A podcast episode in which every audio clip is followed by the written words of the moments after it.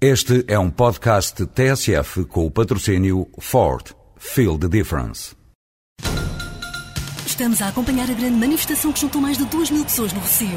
Desde trabalhadores de empresas de mudanças até trabalhadores de transportadoras, todos se manifestam felizes pela eleição da Ford Transit como comercial do ano. Ford Transit Comercial do ano 2007. Não trabalho na boa, trabalho na melhor. Ford. Feel the difference. Bom dia. Politicamente, este fim de ano fica marcado pela morte de alguns ditadores que exerceram tiranias abomináveis sobre os seus povos na segunda metade do século XX.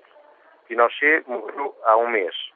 Responsável criminoso por cerca de 3 mil pessoas desaparecidas, o ditador chileno ainda assim conseguiu conviver de uma forma mais ou menos pacífica com uma sociedade que evoluiu para a democracia eh, na América do Sul.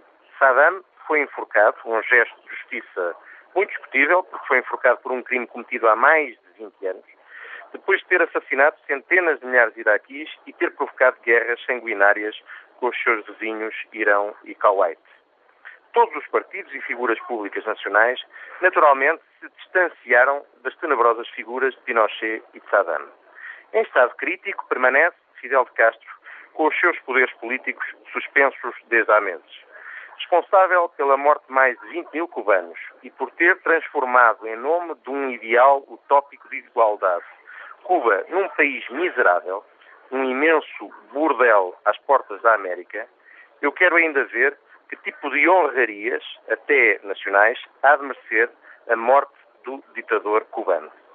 Como é um homem de esquerda e transporta consigo a aura do herói romântico, isto é o suficiente para o Partido Comunista alguns bloquistas e figuras socialistas se deixarem embalar por essa aura romântica e passarem para segundo plano as atrocidades cometidas durante o regime de Fidel. Para uma certa esquerda, há ditadores e ditadores. E há ditadores cujas atrocidades são até desculpáveis. Se não, veremos. Um bom ano para todos os ouvintes.